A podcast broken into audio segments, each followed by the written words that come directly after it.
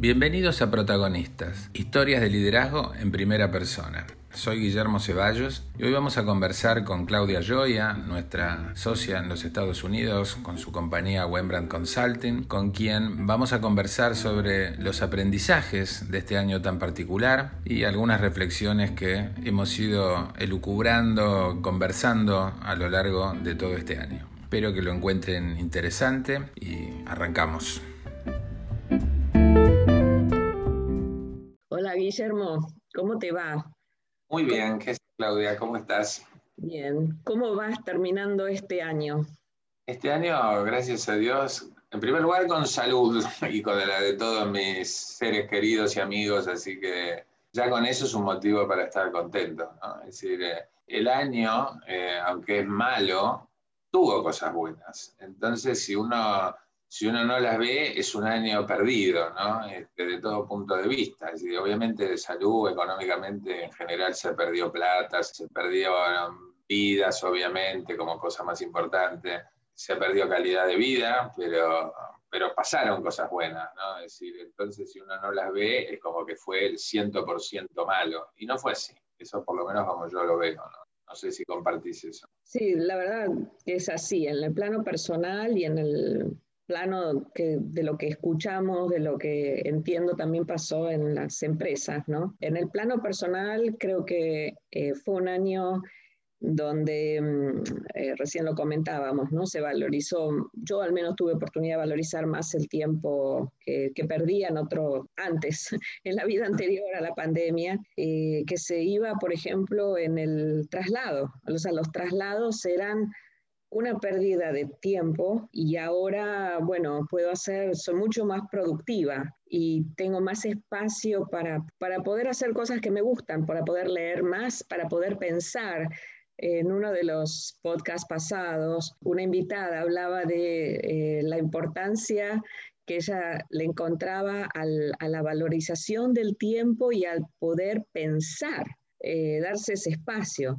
Y creo que eso fue uno de los grandes takeaways, digamos, de, de, este año. Y el otro es la valorización de los afectos, ¿no? Creo que el hecho de que uno no tenga la posibilidad, o sea, vos estás en Buenos Aires, yo estoy en la Florida, y el hecho de no poder acercarme a los afectos como, como podía usualmente, hace que uno los valore más. Y no digo lo, lo inmediato, ¿no? Madres, hijos, eh, sino amigos. Claramente. Creo que tú tu plano puede ser también algo así.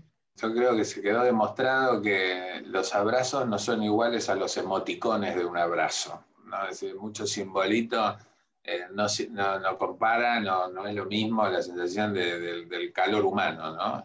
Yo la primera reunión que hice con, con, amigos, que fue después de muchos meses, realmente estaba emocionado de poder estar comiendo unas empanadas. ¿viste? Y vos decís, esto lo hacía todos los días, pero de repente estaba ahí, los podía tocar, ¿viste? darle una palmada, ¿no? Y eso estaba realmente emocionado en ese momento. Te digo, no, no, te quiero exagerar, pero que tenía una lagrimita ahí que estaba a flor de piel, ¿no? De cómo lo sentí, ¿no? Que uno no se da cuenta porque se va como inmunizando. Al, al virus no nos inmunizamos, pero a muchas cosas nos tuvimos que inmunizar para continuar.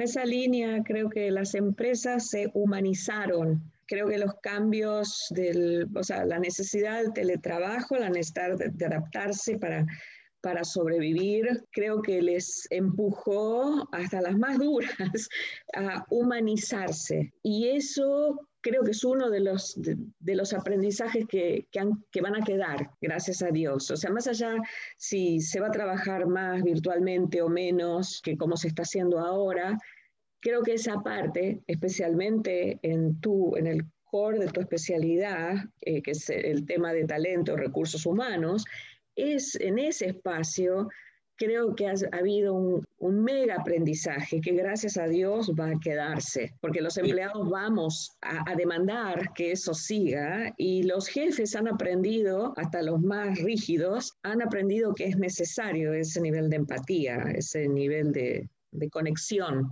ese nivel de entender qué pasa con el empleado. Sí, en realidad va a ser un resurgir o un potenciamiento, o ya es, de todas las competencias relativas a la inteligencia emocional, ¿no? Es decir, este, el autoconocimiento, el autoliderazgo, todo el tipo de la, empatía, ¿no? Es decir, ponerte en los zapatos del otro, porque lo que tuvo de increíble esta pandemia que no solo estábamos en el mismo barco, sino que estábamos en la misma tormenta. Entonces, a todo el mundo le pasan esas cosas. Vos hablabas hasta los más renuentes. Sí, los más renuentes, alguno va a ir para atrás, obviamente, porque pasa de todo. La, historia no marcha a la misma velocidad en todas partes en la misma dirección, sino que hay idas y vueltas y distintas velocidades.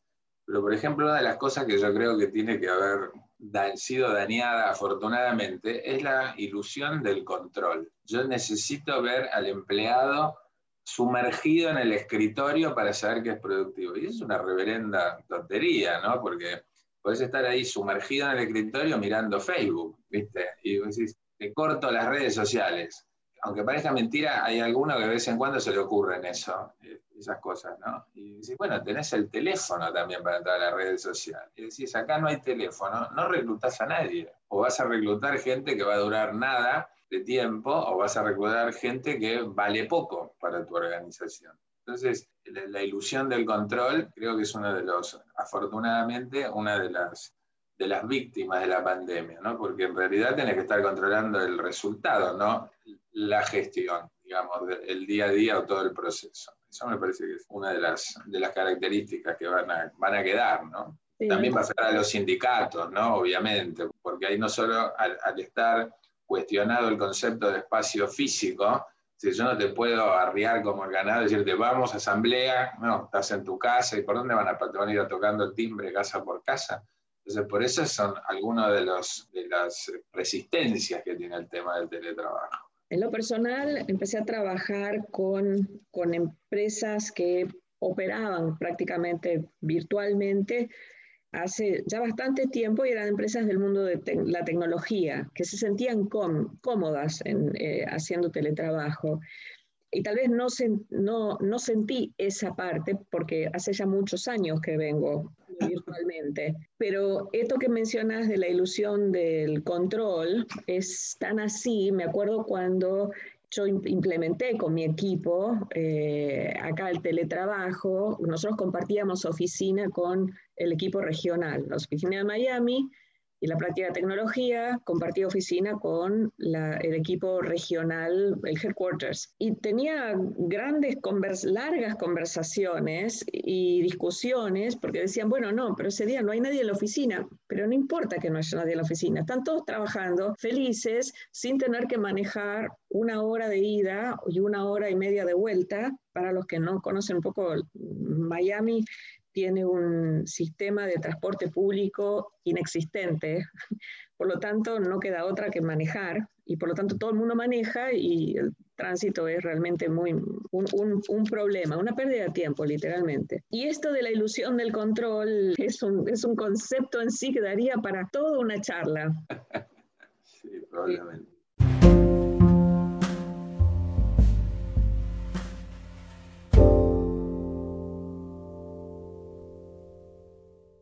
Creo que hay, algunos, grupos o algunas generaciones que definitivamente la, pandemia les ha afectado más que, a otras.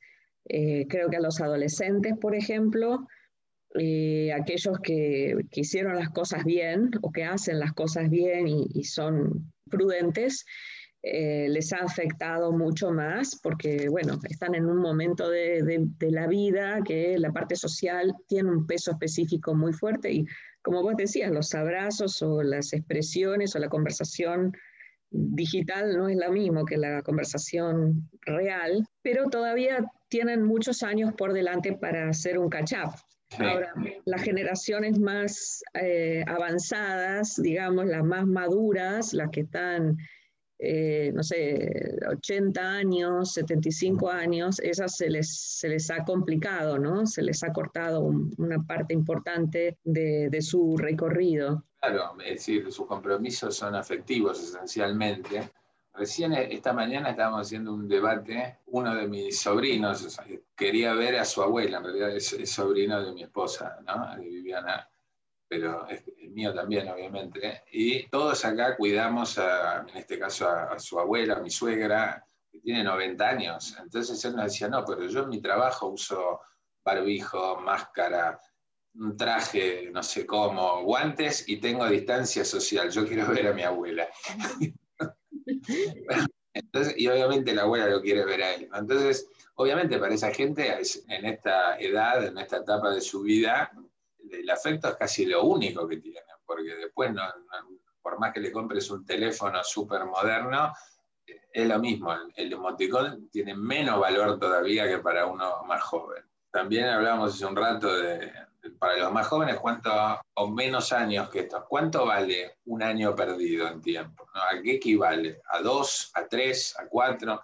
Es decir, este, tu calidad de vida, ¿cómo, ¿qué cosas no se van a recuperar, por ejemplo? No lo vemos, hay cosas buenas, hay gente que, que la ha pasado bien o que se, lo, ha pasado menos mal, si querés. Este, hay gente que ha hecho mucho dinero, los que hicieron, fabricaban alcohol, deben haber estado en alcohol en gel, deben haber estado en el mejor de sus años, pero después eh, hay, hay, de todo y, y, si la, y si toda la crisis fuera una gran oportunidad, una super crisis, debería ser que todos estuviéramos súper felices. No es el caso. No, la no, crisis es oportunidad para el que está parado en el lugar adecuado, para el que tiene capacidad rápida de adaptación. No todos están en esa situación.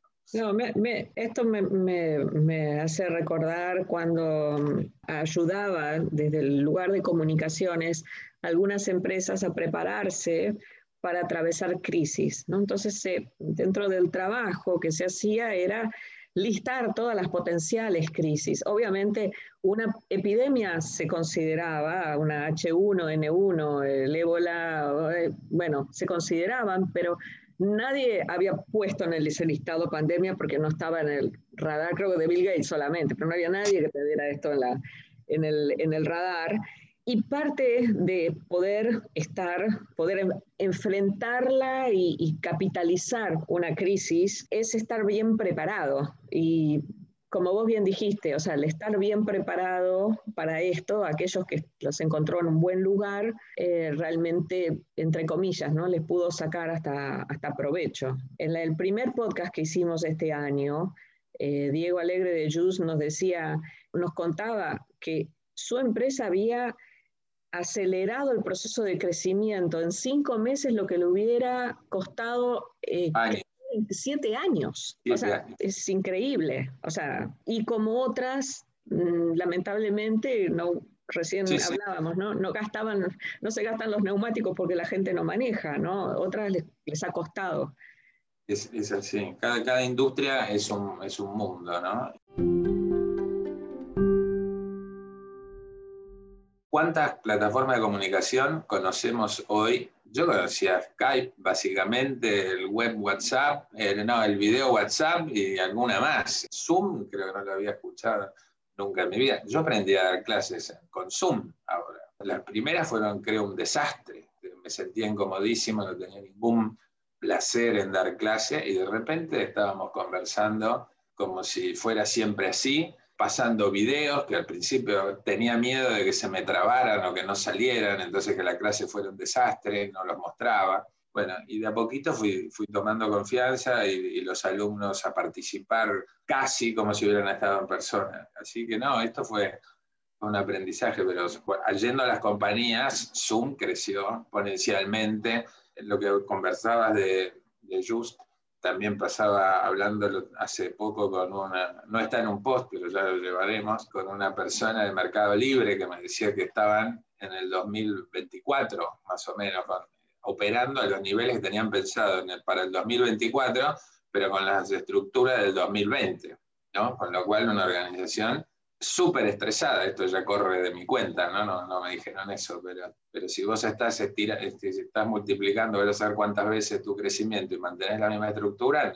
siempre algún crecimiento en seres humanos tenés que tener, ¿no? O en tecnología, si no, no lo podés absorber. O sea, em, el, el, sector privado yo creo que ha hecho un aporte espectacular a eh, pasar la pandemia. Creo que ha sido brillante como adoptado una mentalidad ágil más allá de los papelitos de colores y de los pizarrones y compañía. ¿no? Es decir, el sector privado eh, creo que en general ha estado a la altura. Obviamente hay más y menos, porque no hay nada que sea un bloque compacto, pero en general ha estado a la altura y ha posibilitado que la humanidad siga viviendo, ¿no? Porque los esenciales hicieron un gran aporte, eso es, es indudable, hay que estar profundamente agradecido a todo eso. Sí, y otras industrias que se vieron totalmente limitadas por, por, la pandemia, como la que tiene que ver con eh, la hotelería, el turismo en general, que están pasando por un proceso de reconversión muy, muy duro, porque obviamente sufre mucho el, el bottom line y en algunos casos, bueno, hay, hay algunos restos para seguir hasta que pase la pandemia, que va a pasar, pero que tuvieron que, que reconvertirse y que les dio espacio a una nueva mentalidad, porque Airbnb, que, a todo el mundo pensó que no iba a funcionar eh, en la pandemia, está viendo su mejor momento. Uno de nuestros invitados, Massimo Yanni, contaba cómo la reconversión de la industria hotelera va a ir a ofertas mucho más independientes y que obviamente las grandes cadenas van a seguir existiendo, pero que, que nosotros como viajeros, vamos a buscar otras alternativas. Y en ese sentido toda la parte experiencial va a ser más creativa, va a tener que ser más creativa, pero también hay un montón de demanda reprimida que, que cuando la pandemia pase, como decíamos que va a pasar, vamos a ver una gran explosión y tal vez las empresas como la línea de cruceros, por ejemplo, que tuvieron que, que frenarse porque tenían directamente orden de no poder navegar, van a tener que navegar mucho más y va a ser exponencial el crecimiento porque, porque hay mucha gente que quiere volver a viajar o que quiere viajar más.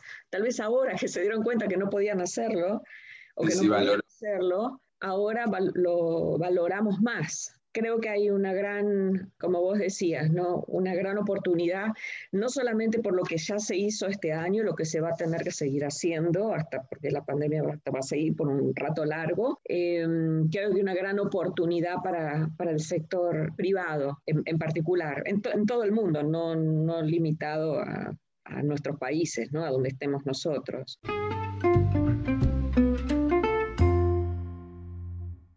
Algo que, conversábamos antes, ¿no? Las mujeres tuvieron, de por sí, especialmente las madres de familia, tuvieron la cuota de, pandemia más dura, ¿no? Porque tuvieron que, no solamente del hacer y, o del qué hacer, sino también el de pensar, ya que es como más, la mujer tiene como más esta, eh, más como la protectora, entonces de cuidar de los más más grandes de la casa, de los abuelos y de cuidar de los más chicos. Y creo que ahí ha sido difícil. Han tenido mayor carga que el resto de los hombres, porque más allá de que todos los esfuerzos de diversidad e inclusión, que son bienvenidos, todavía queda mucho por recorrer y creo que las mujeres se han cargado más del 60%, y si no es que me quedo, y 70% porque no, ¿no?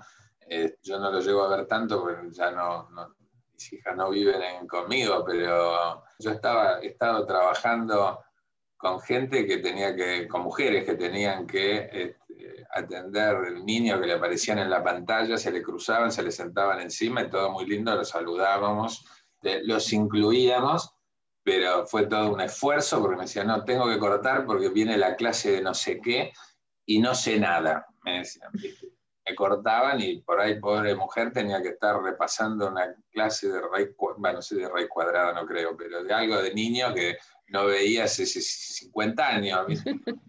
Entonces estamos todos aprendiendo de vuelta. Eh, sí, creo que para las mujeres ha sido mucho más duro todo el tema escolar, sin duda. Y para los jóvenes, no me quiero imaginar no ir al colegio o no graduarse. Es decir, los que terminaron quinto año, séptimo grado, fin de primaria y secundaria, este, como decimos aquí en Argentina, debe haber sido una experiencia tremenda, ¿no? negativa. ¿no? no sé, sí. viajes después no se recuperan, ¿no? porque después ya la vida los, los dispersa a los jóvenes. ¿no? Sí, eh, en ese plano, si bien es una experiencia negativa, creo que la eh, la capacidad que, que tienen las generaciones, han trabajado o están estudiando online, les da un entrenamiento que nosotros lo tuvimos que adquirir sobre la marcha, como contabas vos al principio, como me pasó a mí, que para ellos ya va a ser natural. O sea, aunque no sea lo ideal el día de hoy, ya va a ser natural.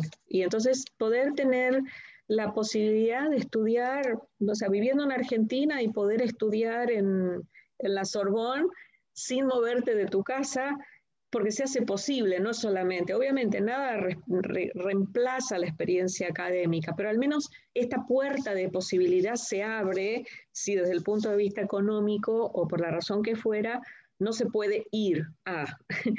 Eh, creo que eso es, eh, es, muy, muy rico. Otra de las cosas que, que, que, que esto es más más personal, ¿no? El, con los hijos que, que, están viviendo con uno, tener la posibilidad de compartir más cosas, tener más tiempo de poder hacer una sobremesa, porque, claro, los chicos no tienen a dónde ir, no sé,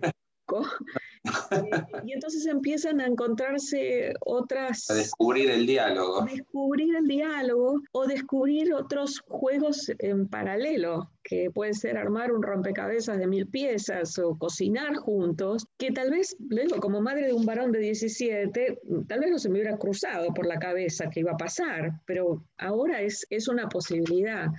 Los ganadores de la pandemia fueron los productores de programas de cocina en todo el mundo. ¿no? A la hora que sea. si no van en, horario en vivo, van repetidos o, grabados, pero las 24 horas tenés programa de cocina. Ese ha sido el gran éxito de algunos. Sí, y el e-commerce ha facilitado mucho eso, eh, porque uno puede comprar lo que necesita cuando decide hacer, o sea, no solamente que puede, tal vez al menos acá en Estados Unidos, tal vez uno tenía esa posibilidad, pero no se le ocurría ir a comprar esencia de vainilla por Amazon. Eh, pero, pero ahora sí, o sea, te quedaste sin esencia de vainilla, con Amazon Prime lo compras y a las dos, tres horas ya lo tenés en tu casa. Eh, y estás, ya eso es parte de eh, la dinámica.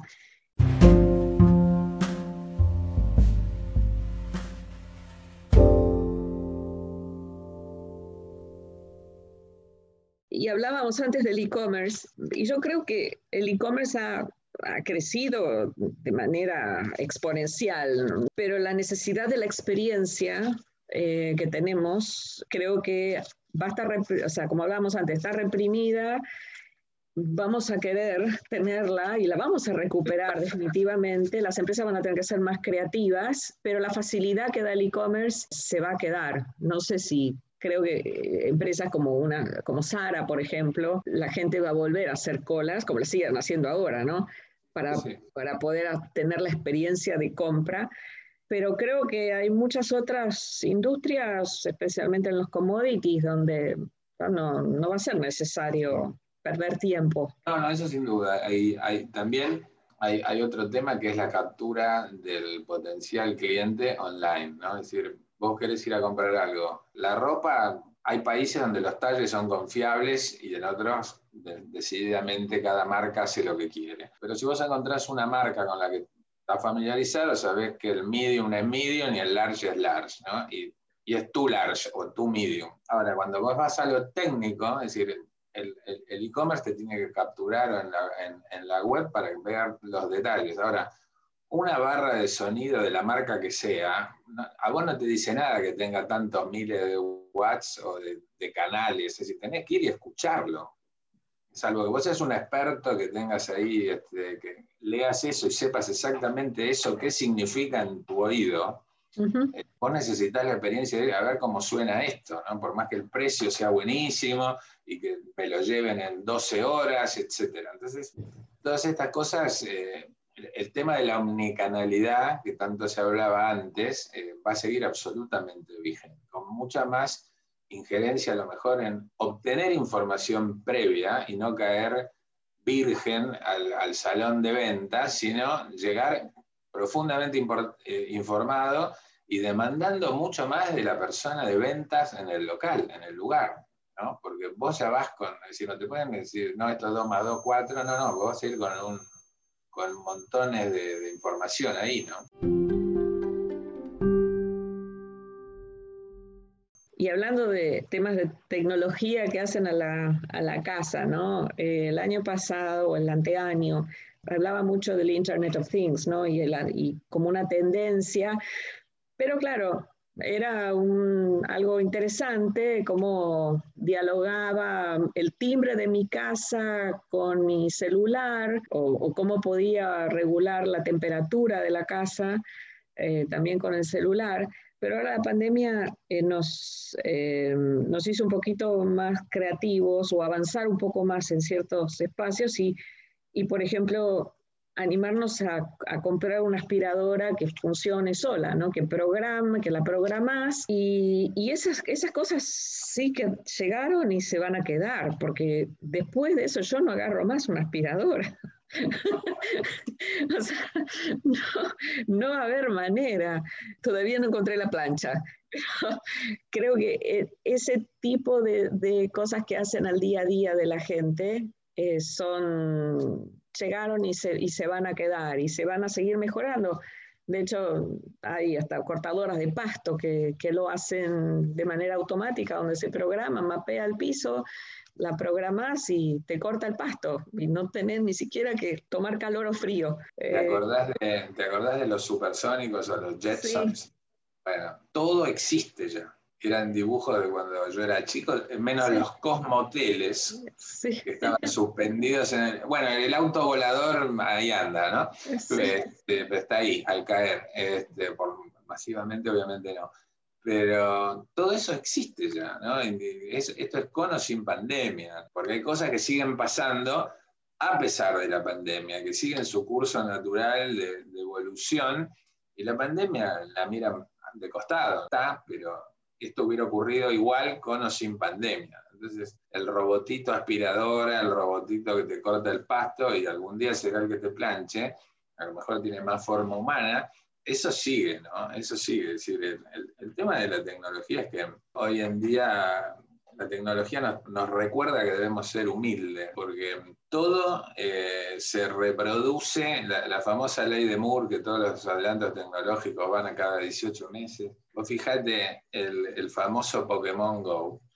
Llegó, hay un, famoso, un cuadro muy visto en Internet que es en cuánto tardó cada avance en adquirir 50 o llegar a 50 millones de usuarios. ¿no? Entonces, el avión, el teléfono, bueno, y así, el Pokémon Go llegó a 50 millones en dos semanas. Pero lo interesante del Pokémon Go es que el Pokémon Go se murió en cuatro semanas más o menos. O sea, llegó a las 50 y no sé cuánto duró exactamente, pero que llegó en dos semanas. Y no existe más. Todo eso hace y te demanda que, que vos eh, tengas que asumir que sos un pobre ser humano que no tiene capacidad alguna de estar al día en forma continua. Y, ya no hay expertos. Entonces, por eso te demanda ser más, más humano, más modesto, menos engreído, porque no podés dar cátedra de las cosas, podés compartir tus ideas a medio hacer y a medio caducar.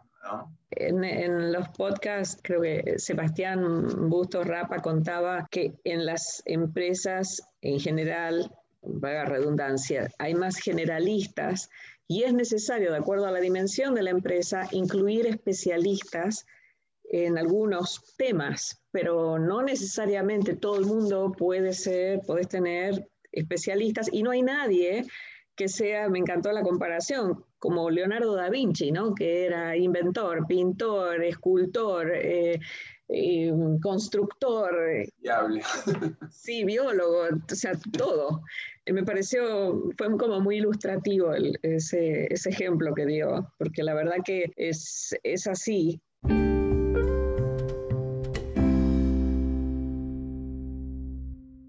Si tuviera que resumir ¿Qué es lo que deja la pandemia a su paso? Deja a un ser humano más completo y más humilde y más humano. Creo que las interacciones comerciales existen, pero son menos eh, comerciales y más de las personas. Creo que las interacciones de las personas son aún más profundas. Creo que la conexión de la gente con otros y con lo que esté haciendo tiene más foco y más profundidad y hay muchísima más valoración del tiempo. Creo que es así es como yo lo, resumiría. Más allá, por supuesto, o sea, esto no quiero que sea, se, se escuche de manera simplista, eh, de la tragedia, ¿no? Que ha acompañado, o sea, que es parte de la pandemia, ¿no? Que es el core de la pandemia y que es, que es terrible. O sea, Se muere en serio, no es cuento, ¿no? sí, o sea, en, Los Ángeles en este momento se muere un paciente de COVID cada 10 minutos. O sea, algo impensable, increíble. Latinoamérica va a enfrentar su crisis económica más grande el año próximo, la más grande en los últimos 120 años. O sea, el impacto y, el, y la, la herida es realmente muy, muy fuerte, pero el ser humano es resiliente. Siempre encuentra el camino, ¿no? Sí. Para ir redondeando un cierre de, de esta charla, yo creo que hubo más, eh, más voluntad, de, hubo más solidaridad claramente. La gran mayoría de la gente, o inmensa mayoría de la gente, fue mucho más solidaria. No es que antes no existiera la solidaridad, pero ahora fue imprescindible. En nuestro pequeño espacio de protagonistas eh, logramos reunir un, grupo de, gente líder que este, compartió generosamente todas sus experiencias y mucho de, su saber. Así que aprovecho acá para agradecerle a todos los que participaron en, este año. Y bueno, y pensamos llamarlo de vuelta porque se quedaron con muchas cosas interesantes por decir.